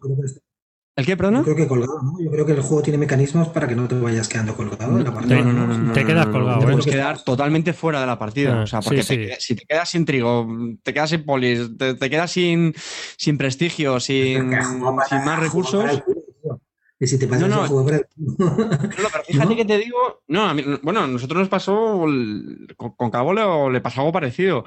Y, y, fíjate que esto también me viene de comentarios de, de otros grupos de, de, juego que les pasaba eso. O sea, que la primera partida fue como, ah, que claro, que es que ahora he hecho esto, ahora lo otro. Ah, que ahora ya me queda sin prestigio. Anda, pues es que ahora ya no puedo, ¿sabes? Y parece mala suerte. Bueno, pero. Hay que generar un motor. ¿eh? Hay que generar un motor de eficiencia entre el prestigio y el trigo. ¿No? Y sí que te puedes descolgar, pero fácilmente. ¿eh? Yo he visto perder a Atenas y he visto perder a Esparta. He visto perder a los dos, pero además en el segundo turno, ¿no? O sea, todas las acciones que hayas hecho, intentado hacer para intentar levantar el eh, tu, tu reino, imposible. Ya no llegas. O sea, no, no vas a llegar al final. Me parece que por las reglas no puedes perder a Atenas o a Esparta, ¿no? ¿Puede ser o no? No, no te la pueden eh, asediar. Ah. ¿Vale? Pero, pero, la cuestión es, tú, tú, empiezas con una serie de puntos de, influencia que son vitales para hacer la, la mayoría de, de, acciones, ¿no? Mm. Entonces, si por ejemplo intentas hacer un asedio, fallas, ya has gastado puntos de influencia. Eh, te mueves a una región para recolectar cierta cosa, te mueves a otra, o sea, vas gastando muchos puntos de influencia que, es que son mm, vitales. Si por cualquier motivo no los puedes recuperar haciendo, creo que eran como las, los proyectos, ¿no? Estos culturales, tal, lo que sea. Y conquistando. no has eso, y no has conseguido eh, suficiente trigo también con las rutas, tal, porque el otro te lo ha bloqueado, mucho ojo con eso, ¿eh? Pues si como te quedes sin trigo, ya, ya has liado. Por eso te, decía yo que tú, por ejemplo, eh, empiezas el turno y no, no puedes hacer a lo mejor una opción lógica para el espartano que sería eh, o tomar el Golfo de Corinto o, por ejemplo, irte a Siracusa e invadir Siracusa. Tienes que utilizar el próseno porque sabes que la acción del próseno va a tener éxito sí o sí. Y en cambio la militar tienes que tirar el dado. ¿Vale? Y eso, pues lo de tirar el dado ya no mola tanto. Porque estamos hablando de polis que tienen un valor de asedio de 3 y 4 y por lo tanto tienes que sacar 3 o 4 con un dado de 4 caras. De un 25 o de un 50. Si fallas, has perdido ese prestigio, pero es que lo has perdido para siempre. En cambio, con el próseno estás invirtiendo prestigio. ¿Vale? Sí, porque lo, recuperas cuando consigues la, la polis. Tú, eh, conquistas un terreno con el, con el próseno, pero como tienes éxito automático, directamente ya obtienes ese prestigio. Por lo tanto, lo que vas a utilizar o vas a intentar utilizar siempre para tomar territorios es el próseno. Llevar el ejército, pues lo vas a, como ocurre a veces, pues para las, los territorios de valor 1 o 2, donde tienes muchas probabilidades de que el dado te salga sí o sí. Por eso te digo que es un juego muy conservador. Porque todas las estrategias que haces tienen que estar dirigidas a que no, perder, no perder prestigio y a no perder trigo. En el, tema de los asedios, eh, sí que es verdad que, no sé, a lo mejor me hubiera gustado una mecánica que tampoco creo que complicase mucho más el juego, ¿vale? Porque esto es lo de siempre, tampoco es cuestión de complicarlo en exceso, pero en plan, intentar darle algún modificador a la tirada, ¿vale? Es decir, pues yo qué sé, si sacrificas a lo mejor alguna tropa, ganas un más uno, o si llevas tropas de más, igual te da algún más uno a la tirada, algo, por intentar también jugar un poco ahí con, la probabilidad. Que sí que es verdad que si vas a atacar una polis más pequeña lo tienes mucho más fácil, pero es que las polis para mí de, valor de 4, es que se me, se, me, se me, antojaba muy complicado conseguirlas. No, pero es, pero es que el, el factor riesgo-beneficio, o sea, no te sale a cuenta. Ahí es donde hay toda la, toda la razón, porque si no recuerdo mal, para atacar una, o sea, para conseguir una polis de, de nivel 4, Claro, tenéis que sacar un 4 en la tirada, lo cual ya es, pues, no, es fácil. Un 25% de probabilidades. Tenías que ir, mm, creo son con, las cuatro tropas, y claro, si la fallas, pierdes, una, tropa. Por lo tanto, te ya quedas no con tres. es que es, Luego ya tienes que volver a mandar tropas allí, volver a hacer el asedio y todo eso es un montón de puntos de influencia. Sí, pero eso eh, hay que tener cuidado porque también en los primeros turnos no puedes hacerlo, o sea, porque no tienes el número, o sea, no te permite acumular tantas tropas por territorio como las que se te exigen, o sea, para poder asediar. Es que hay que tener cuidado, ¿eh? es, muy, muy complicado. Al final utilizas el próseno para, para todo ese tipo de historias, ¿no? Y entonces, eh, en otra partida, eh, ¿qué ocurrió? Aquí están los próximos. ¿Para qué están los próximos? Pero que es así un poco, ¿no? Entonces, eh, es, lo que yo os comentaba, que el juego está bien, tiene un desarrollo muy peculiar, el, motor económico, el mercado económico está muy, muy chulo, a mí me gustó mucho. El, mercado, cómo funciona la, la, demanda y la oferta. La verdad es que está muy bien implementado. Y luego también el tema de los. Eh, mm, ¿Cómo era? Los. Recolectar, ¿no? a tus polis también está muy chulo. de pedirle tributo a las polis está muy. no, eso, eso, es, obligatorio, vamos. O sea, como no lo hagas, estás. Mm, la, función principal del ejército es robar a tus propios campesinos en este juego. No es enfrentarse en combate, sino que los utilizas para robar en, en los territorios propios. Saquearte. Qué bélicos que sois. Yo que siempre que juego un juego soy paz y amor yo que soy todo, siempre todo paz y amor, a mí me viene este juego. Ah, ah, sí, sí, paz y amor. Habrá que ver la partida de, de Ages que tenemos en marcha. Oye, Félix, una cosa, tú que, eh, que, hablabas antes también del reglamento, del polis, ¿a ti no te pasó que cuando leías el, reglamento y te explican pues, todas las acciones que tienes posibles, que creo que como en total 10 acciones, ¿no? Posibles. ¿No te da la sensación como que podías hacer un montón de cosas y luego te veías muy limitado en, el, en la partida, en el tablero? ¿No te ocurrió eso? Me, pasó eso un poco, sí, al, principio hay algunas acciones, bueno, es que tan, yo qué sé, quiero decir que a mí, me costaba un poco hacer bien todo, pensar si estaba haciendo bien las acciones, si no las estaba haciendo bien, y sí, al principio me veía que no sabía qué hacer, entonces eso me generaba mucho AP, ¿sabes? Pero luego yo creo que una vez que, yo creo que este juego es ir cogiendo rodaje, una vez que lo que tú dices, haces una partida completa bien, yo creo que a mí es un juego que me, a mí me dejó muy buena impresión. La verdad que tengo ganas de volverlo a jugar con gente así que sepa un poco más, pero sí, a lo mejor, claro, yo es que ya te digo que no tengo el espíritu que tiene David Bélico, ¿no? que a lo mejor si lo enfocas con ese espíritu, pues te puede llevar una decepción como mucha gente del lugar, del lugar game, pero a mí sí que me ha gustado mucho. Y sí que es verdad que las acciones, pues la verdad que al principio no sabía qué hacer, no, no tenía ni idea, porque son tantas y no sé, me veía un poco perdido y eso es una sensación un poco que te da rabia, ¿no? Cuando juegas un juego, pero bueno, ya está. Yo creo, ya te digo, que es un juego que jugándolo a mí me, tiene, seguro que me mola un montón. A mí eso me pasó las dos primeras partidas, pero luego ya la tercera la verdad es que fue bastante fluido. Un poco ya cuando sabes cómo funciona y lo que tienes que ir haciendo, pues eh, que es generar ese motor de eficiencia, pues es, es, lo que tienes que hacer. Pero vamos, mm, poco a poco vas pillando la mecánica. Otra cosa es que luego ya pues el juego te llene o no te llene.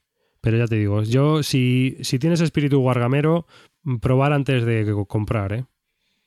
¿Y del Eclipse qué piensas? ¿Lo mismo? No he jugado. ¿Tú que tienes espíritu guargamero? No, pero no he jugado, ¿eh?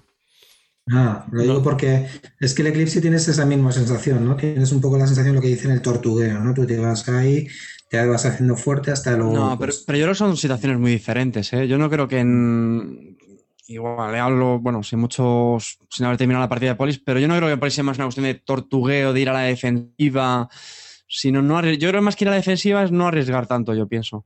Y en Polis es más, o sea, pero en Polis, en Eclipse lo veo más una, gestión de, recursos y, y, que no te den palos por todos lados, pienso, no sé. Yo ahí es que es distinto. No, lo, veo muy comparables, lo veo juegos muy, muy, muy, muy distintos, sinceramente. Porque ya, te, ya te, digo que, Hablo que son comparables en el sentido de que en realidad mm, parece que están enfocados como un juego que es un wargame o que es un juego de ataque y en realidad no es un juego de ataque, es un juego de gestión de recursos. Porque el Polis no deja de ser una gestión de recursos pura y dura.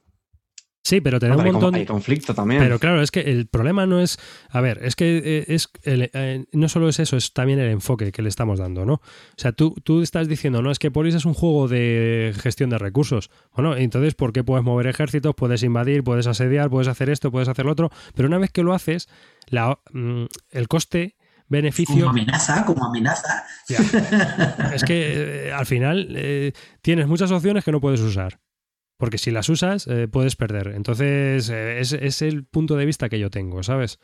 No puedes asediar mm. Siracusa porque si, si asedias Siracusa eh, puedes perder un ejército, puedes perder prestigio y encima te quedas sin el trigo de Siracusa. Mandas al próseno y automáticamente obtienes Siracusa y por lo tanto obtienes su, su trigo y todo. Es de, o sea que al final vas a utilizar pues e, elecciones muy conservadoras, es lo que te digo yo, ¿sabes?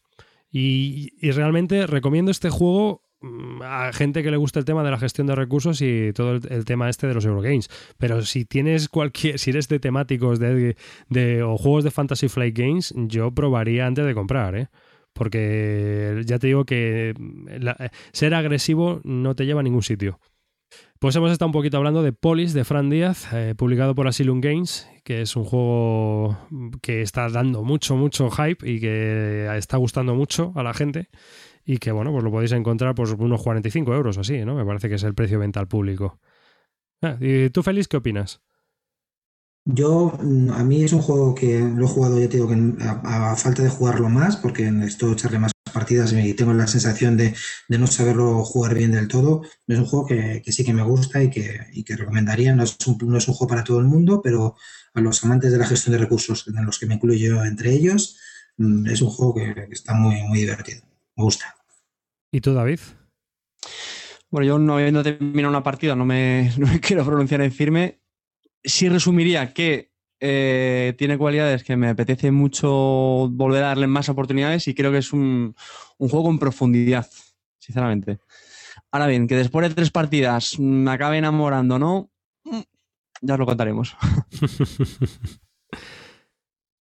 y si queréis, pues pasamos al siguiente juego que, a ver, Félix, tú querías hablar de Keyflower, de Sebastián Blesden y Richard Brice de la serie Key. que por, lo menos esta vez hemos podido conseguir este juego, porque el anterior, el Key Market, no, ni, vamos, yo creo que no lo vieron ni las tiendas. Pero bueno, así que... Eh, Keyflower es un juego de 2 a 6 jugadores, eh, unos 90 minutos de duración y bueno, pues es de la serie Key, que es una serie muy especial de Richard Brice. Está, normalmente está publicado por, por su editorial R&D Games, pero que esta vez se ha unido a Hoots and Friends, eh, una editorial alemana, y hemos podido disfrutar todos, todos, todos de ese juego. Creo que se han hecho 3.000 ejemplares en vez de 1.000. Así que por eso, le tenemos en las estanterías. Cuéntanos, Félix. No nada que decir que yo, nunca había jugado a, ningún juego de la serie Key, ni, ni el famoso Key Hydral, ni, bueno, el Key Market este que está. Ese es un aspecto de lo que estamos antes hablando de especulación ahora lo venden por 120, 150, nunca me gastaría ese dinero en un juego en mi vida. Y así es que, bueno, no este, hemos podido acceder a ellos y pues, la primera vez que me he enfrentado con un juego así me, y quería ver cómo, cómo, eran los juegos de esta, de esta serie. Hay un, aspecto que llama mucho la atención, es el aspecto gráfico, que es o te gusta o no te gusta, aspecto así como de ciudad medieval, de dibujos de cómic y tal, un poco, pues eso, un poco Em, la edad media así magnífica, ¿no? Está, a mí no, me disgusta, las rosetas son, son muy claras, el reglamento también está muy claro, además lo han traducido y todo al español, bueno, lo han traducido los compañeros gratuitamente, los compañeros jugones, y, la verdad que, que es un juego que, que para mí ha sido, ha sido curioso, lo probé como novedad, tenía muchas ganas de probar juegos de esta serie y, la mecánica de, a pesar de que la mecánica de, apuestas es, un, es una mecánica que me eriza los pelos de la espalda, pero, pero es, es curiosa la forma que tiene de apostar. Se apuesta con, peones de colores, ¿no? Con meeples de colores, ¿no? Y entonces pues, es un juego en el que se apuestan en cuatro temporadas, en primavera, en verano, en otoño y luego en invierno se hacen unas losetas eh, especiales de puntuación, pues se van sacando y se van apostando con meeples de colores. Hay cuatro colores que son el amarillo, el azul, el rojo y, y, el verde. No, el amarillo, el azul, el rojo y, el, verde también los tiene, pero el verde son especiales, ¿no? Que eso los, los vas sacando, los vas sacando luego, ¿no? Entonces, pues fundamentalmente son esos tres colores, vas apostando los setas y al final, pues eh, después de, para superar la apuesta tienes que superarla con, tú haces apuesta con mipes de un color y para superarla pues tienes que poner más mipes del mismo color, ¿no? Y luego además puedes usar las losetas que, eh, con las que vas eh, dando las apuestas, las vas poniendo en tu terreno, pero tú puedes utilizar las losetas de los demás. Entonces yo lo que he visto que es que este juego, aunque ponga que sea de 2 a 6, fundamentalmente para mí es un muy, muy buen juego para 2 y para 3 porque ya para seis me parece excesivo estar pendiente de seis sitios donde puedas colocar tus meeples, es una locura para mí. Pero para dos y para tres va genial, me parece espectacular cómo va, a pesar de que sea un juego de apuestas, ¿eh? que es curioso que, la gente piensa que porque es de apuesta, pues cuanto más mejor. Pues yo para mí en este va a ser 5, bueno, supongo que para el punto ideal serían 4. 4 no he jugado, he jugado dos y Yo he escuchado lo mismo, que aparte, Y- si fueran tantos jugadores, generaría mucho AP, me parece, ¿no? Y podría ser un poco locura. Y luego un poco locura porque tienes que estar fijando en, los, en, las ciudades que van haciendo los demás para poder meter tus meeples. Poco rollo, ¿no? A mí eso ya me parece un poco más, ¿no? Pero, pero la verdad que es, es un juego curioso, no es que sea que parta aquí el mundo lúdico, pero es un juego curioso y la verdad que, que me gusta porque va muy rápido, porque parecía que duraba más, pero las partidas se terminan bastante rápido y una vez que vas pillando lo que estábamos diciendo, las rosetas de puntuación, está muy bien porque las rosetas de puntuación del final tú te, dan un número determinado según el número de jugadores y tú eliges las que pones o no. Estás obligado a poner mínimo una, pero tú eliges al final si quieres puntuarlas o no. Y está muy bien, porque no sabes lo que van a puntuar los demás. O sea, sabes las que pueden salir o no. Te pueden, porque a lo mejor el, el que el otro que la, tú- el rival tuyo no, la- no las pone al final, ¿no? Entonces está muy, no sé, es un juego que me, que me ha gustado mucho. Yo te digo que sin, sin levantarme enormes pasiones, pero es un juego que está bastante entretenido y que recomiendo. ¿Lo habéis jugado vosotros? Yo no, le tengo unas ganas tremendas porque no he parado de escuchar buenas, buenas opiniones y, y de hecho tampoco he probado ninguna de la serie aquí y me llama mucha atención. Mira, como- deciros que a mí, eh, y supongo que le habrá pasado a mucha gente,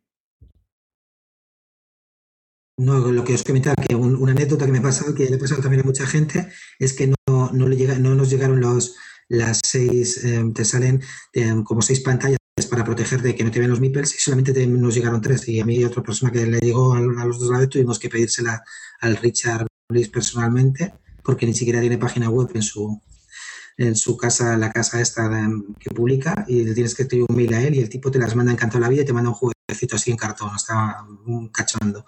Y la verdad que, pues eso, nada. Es curioso ¿eh? que eh, lo que estamos hablando, que para reclamar que no haya página web, el- la, la- la empresa se llama R&D Games o lo que sea, y pues para, para reclamar, en vez de tener una página web la, como empresa o lo que sea, pues nada, tienes que escribir a Richard directamente.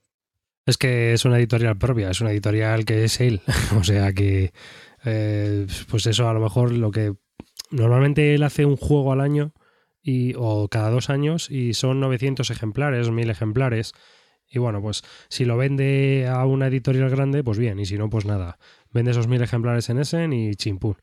Eh, yo de la serie Key he jugado varios. Hay, hay bastantes juegos, la verdad. Es que eh, todo el mundo conoce el Cathedral porque también encima se estuvo saldando du- durante una época a muy buen precio, que lo había publicado una llamada Proludo, no sé si lo recordaréis, y, y estuvo una temporada mm, saldándose por 14 o 15 euros, una cosa así, y se podía obtener muy, muy, muy, muy fácilmente, ¿no?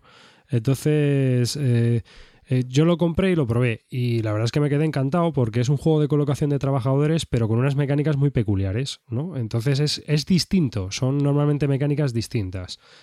Eh, a raíz de él, eh, busqué más juegos de este hombre, porque ese juego me gustó, la verdad. Y luego, pues me compré Morgerland o Aladdin's Dragon, que en realidad es una reimpresión de un juego suyo que se llama Keidun. Y es otro de la serie Key. Y luego tiene otro que es el de Metra, o ¿cómo se llamaba en, en su. Voy a mirarlo un momentito. Mm. Se llamó Demetra por la editorial eh, holandesa que lo publicó, pero que su nombre también eh, de la serie Key, pues era, os lo voy a decir ahora mismo, cuando me selga, el Demetra, que era el Key Harvest, ¿no? Y eh, ese también era muy peculiar y era muy curioso. Eh, Lo que pasa es que ya os digo, yo me compré la versión holandesa, luego me tocó poner pegatinas por todos los lados porque no me había dado cuenta yo de que era la, la versión holandesa del juego. y la verdad, bueno, ha quedado cutre, pero funcional, se puede jugar perfectamente. Y ese, ese también es así como una especie de puzzle que hay que ir rellenando porque tienes que ir plantando terrenos y es de colocación de trabajadores y es muy curioso también. Es muy peculiar. Sigue, sigue, Félix. También es curioso que los, el diseño gráfico lo hace su hija, todo queda en casa, ya sabéis, lo que es los papas romanos y el nepotismo lo tiene Richard Bliss. todo queda en casa aquí, ¿eh? vamos, no hay problema, diseño gráfico mi hija, distribuidor mi hijo con el camión. Con solo mil, ¿no? Es fácil. No, pero que eh, la verdad que, que está bien, o sea, que, que a mí como diseño gráfico, no sé si lo habéis, le habéis echado un vistazo, pero a mí... A mí Yo estoy echando un vistazo a las fotos en la BGG y, hombre, efectivamente son peculiares.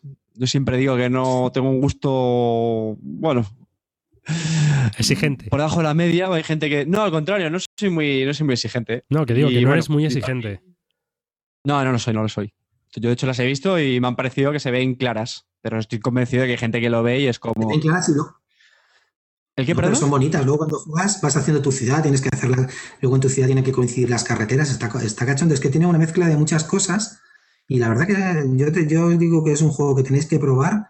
Y a mí me, me está gustando mucho. Y sobre todo me está gustando mucho a dos. Porque a dos lo veo muy. Que controlas mucho el tema. Y entonces ahí sí que vas un poco a, fastidiar al otro. No sé. Es un juego que la gente a lo mejor puede sorprenderlo. No sé si está teniendo mucho éxito a dos. Pero me parece que es un juegazo a dos y a tres mucho más, claro. Bueno, lo jugué, lo jugué con Valtior y con Darth. Valtior no se llevó muy buena impresión la, la vez que lo jugamos. Y luego Darth y yo lo hemos jugado varias veces más a, dos y a dos nos ha encantado, claro. Pero es que, claro, a tres es lo que estábamos diciendo. La primera partida, si no controlas un poco de cómo son los objetivos, porque el juego es muy fácil de jugar luego, y luego las rositas son muy claras, una vez que te haces con la iconografía. Pero si no controlas de qué van los objetivos finales y tal, pues como que te quedas ahí, no, Y luego tiene como, bueno, es eh, un poco narrativo, ¿no? Es eh, porque todos estos juegos que tratan o de construir una catedral o de construir tu terreno con tus campos y no sé qué, mm, con las mecánicas que tienen así que son abstractas, pero luego al final se va formando orgánicamente tu tablerito, ¿verdad? Con sus campos, sus cositas, sus historias y oye, te, te sientes hasta orgulloso de verlo ahí todo colocadito. Tú, tú lo ves y te parece un poco el carcasón, ¿eh? Parece mucho rollo carcasón. un, es un carcasón vitaminado, ¿no? No, no, Como nos no, gusta, las como nos gusta no decir tanto vitaminado a los juegos. No, no se parecen en nada las mecánicas, pero No, la no, verdad no, que cuando el aspecto, gráfico, aspecto visual se parece al carcasón, así de las rosetitas verdes, los caminos y tal. Está bien, está, es, es un juego, muy- yo lo recomiendo bastante. Yo lo tengo que probar porque lo compré en cuanto vi que había stock, me lancé a por él, pero vamos, como un loco. O sea, es un juego que... Otro especulador, otro, otro, otro especulador. No, si fuera especulador, si fuera especulador habría comprado dos y uno lo tendría precintado, ¿sabes? Guardado en un almacén. Pero no, no, este está destroquelado ya y todo, ahí preparado para jugar cualquier día. Así que nada, cogeré a Mónica un día y nos echaremos una partida. A El tuyo te vino, el tuyo te vino con las con las pantallitas. Sí, a mí me vino, me completo, no he tenido que escribir a Richard para pedirleselas. Pero vamos, eh, por lo demás el juego, pues la verdad es que aún para ser una edición tan, tan personal e íntima, ¿no? Por decirlo de alguna manera, tan amateur, está muy bien hecho, ¿no? Porque yo creo que está hecho en Ludofat, en la fábrica esta que hace todos los juegos de mesa alemanes, y la verdad es que tiene una calidad muy buena, ¿eh? Mm. De, Oye, y componentes. hablando, hablando así un poco ya del, del- del tema de cotillo lúdico, con las seis pantallitas, a que no sabéis, porque me faltaban tres, a que no sabéis lo que he hecho con las otras tres, dónde las he empleado, así de, de reciclaje lúdico. Asústame. Las he utilizado en el Antiquity, tío. el Antiquity que muchas veces que te dicen que te pone también pantallita para elegir los edificios y tal, que te- pero que no vienen suministradas. Pues las he utilizado las otras tres para el Antiquity. Pero en el Antiquity no hace falta pantalla porque cada uno está con tal paja mental organizando el turno.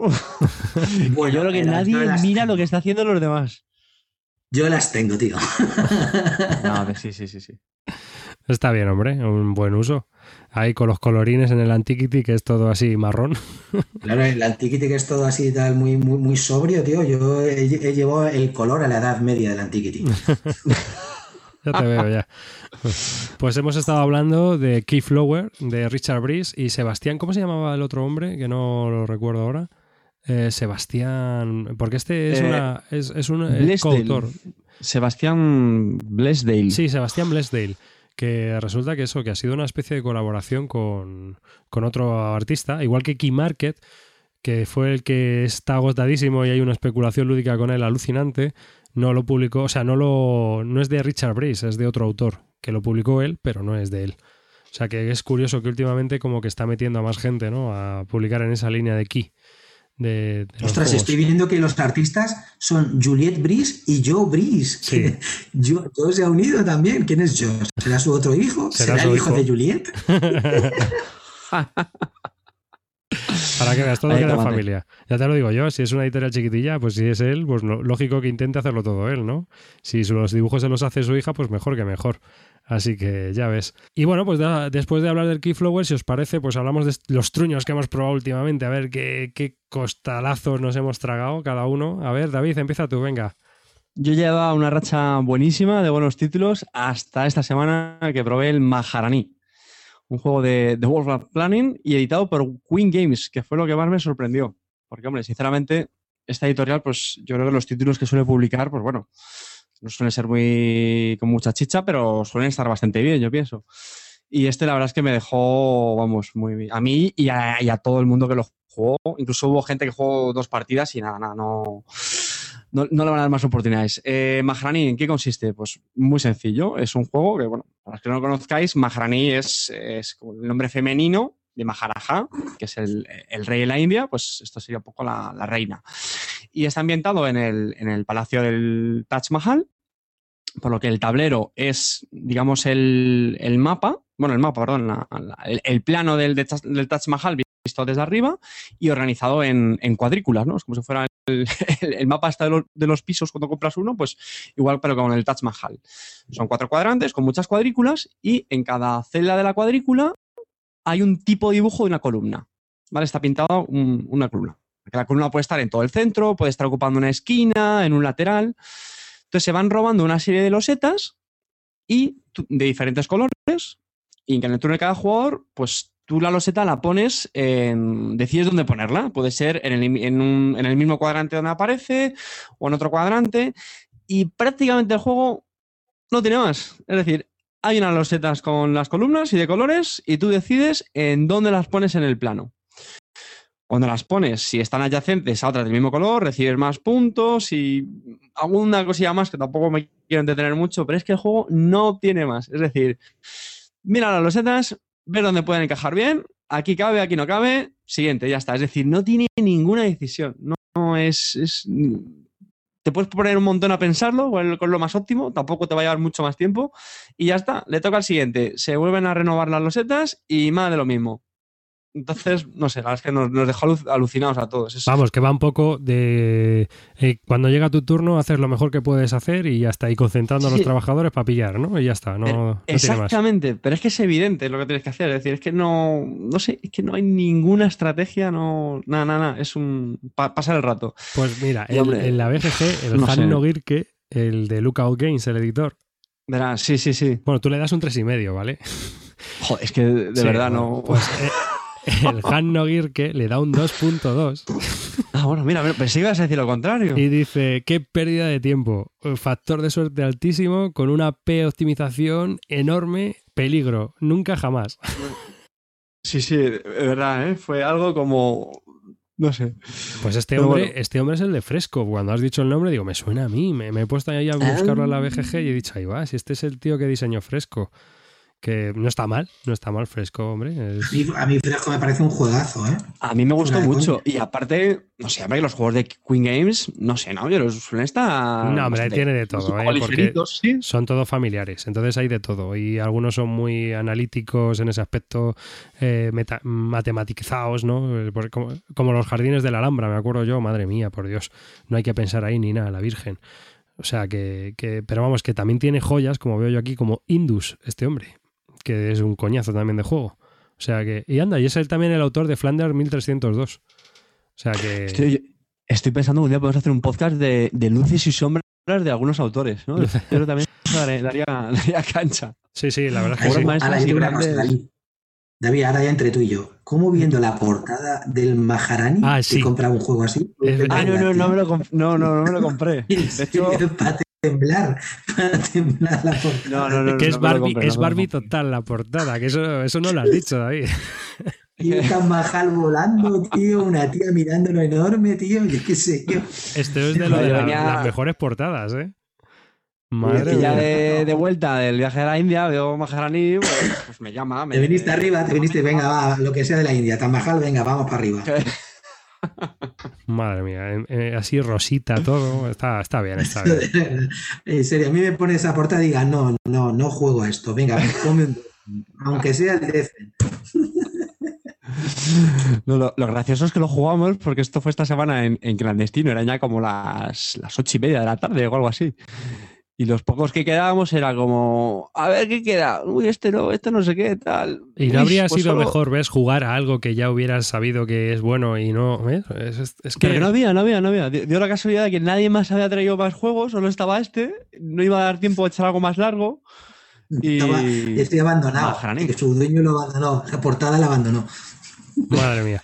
Bueno, Maharani, ¿para cuántos jugadores era esto?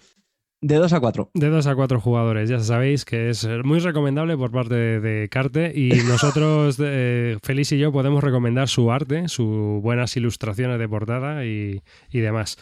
Así que, va. bueno, pues yo probé eh, como truño, probé uno de V. Rosenberg. Farmerama, que lo probé en casa del Calvo, que dijo, wow, este juego me lo he pillado así de casualidad, tío, está muy entretenido, no es... Me pongo ahí a jugar y digo, pero bueno, Farmerama, de 1 a 4 jugadores, puedes jugar en solitario, Félix, te lo recomiendo. Feliz, di que no, que a mí me gustó. Lo voy a dejar que se playe, pero Una- a mí me gustó. Una hora de, una hora de duración, ¿sabes? Pero si quieres decir otra cosa, una... Eh, bueno, eh, Farmerama es un juego de, de estos del Facebook o algo así, me parece. ¿No? O algo. eh, creo que está por ahí en el Facebook y estas historias. En plan, que se puede jugar. Es un juego de estos de Flash. Y entonces a V. Rosenberg, Ravensburger le debió de encargar que hiciera un juego. Pues sobre ese juego de ordenador para vender en Navidades o algo así, ¿no? Habrá vendido 200.000 unidades, seguro, ahí en, en Alemania, en los supermercados. Y eh, pues el calvo picó y tuve la suerte de probarlo, o la desgracia, como se quiera mirar, ¿no? ¿Y qué es Farmerama? Pues Farmerama es una especie de agrícola, pero en plan cutre. Donde Se dice low cost, David. No se dice cutre, se dice low cost. el cutre, ¿vale? Porque los componentes de Alea siempre están bien, son aceptables, pero sus cartones son delgaditos y la verdad es que, bueno, van un poco justos, ¿no? Eh, Vale, va, venga, pues eso, que cada uno tiene su tablero. Interacción entre jugadores, cero. Por eso se puede jugar en solitario, porque da igual que juegues en solitario que con cuatro. Vas a jugar solo igualmente. Independientemente de eso, el juego de lo que se trata es de obtener, pues, como que vas vendiendo animales o los vas llevando al matadero o algo de eso, ¿no, David? Ya no recuerdo muy bien. Sí. Y entonces eso te Sí, da sí, puntos. Si por ejemplo llevas dos cerdos, te da a lo mejor dos puntos. Y si llevas tres cerdos, te da cuatro puntos, ¿no? O sea, te va dando cada tipo de animal, te da puntos distintos. Hay cerdos, caballos, vaquitas, ovejas, cosas así. Bueno, el caso es que tú lo que tienes es un campo de plantación con una especie de ruleta que va rodando que te va indicando si puedes plantar, si puedes recolectar o si puedes hacer las acciones que tú tienes. Y tú tienes en la mano unas cartas con las cuales tú decides las acciones que vas a hacer por turno, ¿no? Si vas a coger agua para plantar o vas a, a plantar semillas o cosas así, ¿vale?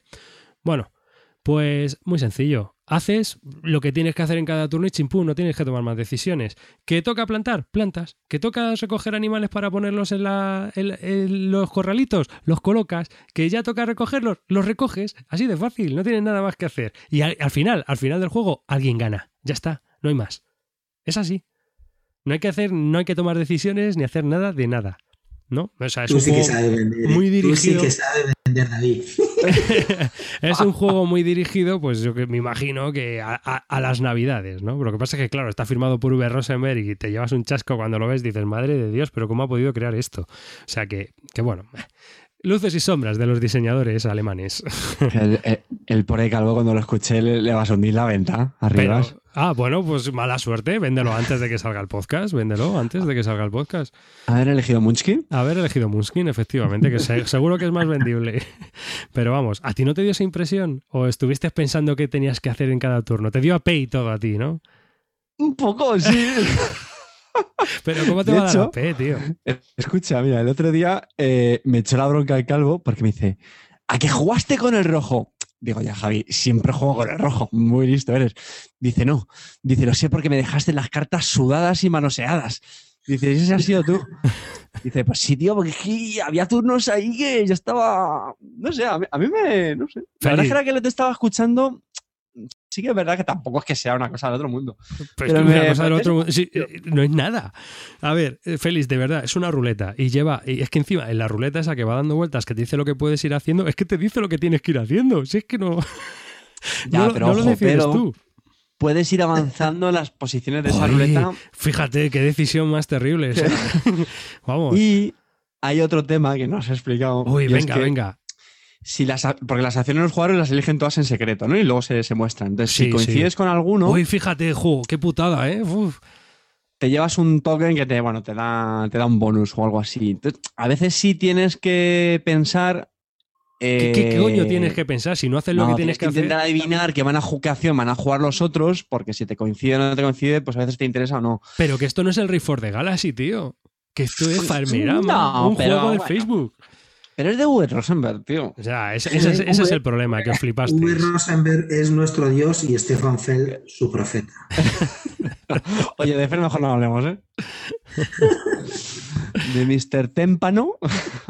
Pues eso, que huir como de la peste de Farmerama de V. Rosenberg de 1 a 4 jugadores, eh, unos 60 minutos de duración, de verdad. Eh, yo creo que pierdes menos el tiempo jugando en el Facebook a esto o a cualquier otra cosa de esas que hay por ahí. Así que, ¿y tú, Félix? ¿Qué, qué has probado costroso últimamente? Ostras. Esto, esto por favor, eh, no lo teméis a mal. El- lo tengo a venta en el, el juego en el hilo. Pero comprarlo porque está muy bien, ¿eh? No, lo, no, penséis, no penséis que todo lo que digo es literal. Escucha, Félix, vamos a hacer una cosa. No digas el nombre, ¿vale? Usa un, un co- un nombre código y, y tú simplemente escríbelo. Y ya que cada cual se, se imagine cuál es. Y ya está. Vale. Y así ya te quitas el marrón. Pues es un juego de naves, de naves espaciales en el que tienes que comerciar. El eclipse. Y entonces, bueno, lo digo claramente, es el Merchant of Venus, en la segunda edición, la verdad que lo estaba esperando con muchísimas ganas y, y es un juego que siempre he oído hablar, que era imposible de pillar, todo el rollo este, ¿no? La especulación, ¿no? Lo vendían antes por precios imposibles. Y me he comprado la nueva edición de Fantasy Flight Game que ha hecho una, que ha hecho una cosa que está muy bien, porque la verdad que ha, hecho la- ha editado la, la edición antigua con, un, con su propio juego eh, como, como era antes y una, y una versión mejorada y, y tienes los componentes para las dos, ¿no? Son diferentes y tal. Y jugué a la versión mejorada, no, no me he leído las de la antigua, pues dije, bueno, pues la mejorada tendrán que haberlo hecho de alguna manera y tal. Y eh, le, eché dos partidas, una en solitario, porque se puede tener una versión en solitario con unas cartas y, de eventos y tal, y otra carta y otra con para dos. Porque todo el mundo recomienda que este juego a partir de cuatro jugadores no, no, se, no se puede jugar y porque es muy pesado y hay mucho AP. Pues echamos un D2 y, en- y encima del D2 jugué la partida corta, porque hay una partida que puedes empezar a partir del turno 15, porque el, juego dura hasta 30, hasta 30 turnos, y la jugué con, bueno, un, amigo, ¿no? Y estuvimos ahí jugando, y la verdad que eso al final, o sea, es ir de un sitio para otro como si fuera una oca, bueno, yo ahora voy aquí, cojo este plan, una, una cosita, me voy, lo llevo al otro lado, o sea, era un poco rollo, no, no, no sé, y luego también dependía mucho de, de, de, de la, de la puntuación con el dado, de lo que te iba saliendo, de cómo ibas descubriendo la gente, no sé, me pareció súper aburrido, la verdad que me pareció un poco ya desfasado, no sé, no, no sé si ese tipo de juegos ahora mismo es lo que me motiva, porque yo pensaba que el pick up and deliver, que dicen los ingleses, y, pero bien pronunciado, no sé cómo se diría en español, pues coge la mercancía y llevarla a otro, a otro lado, ¿no? Y supongo que sería así, pues no es una, una mecánica, pensaba que antes me gustaba, pero me he dado cuenta que no, que me aburre. Me aburre ir a un sitio, coger una cosa y llevarla a otro.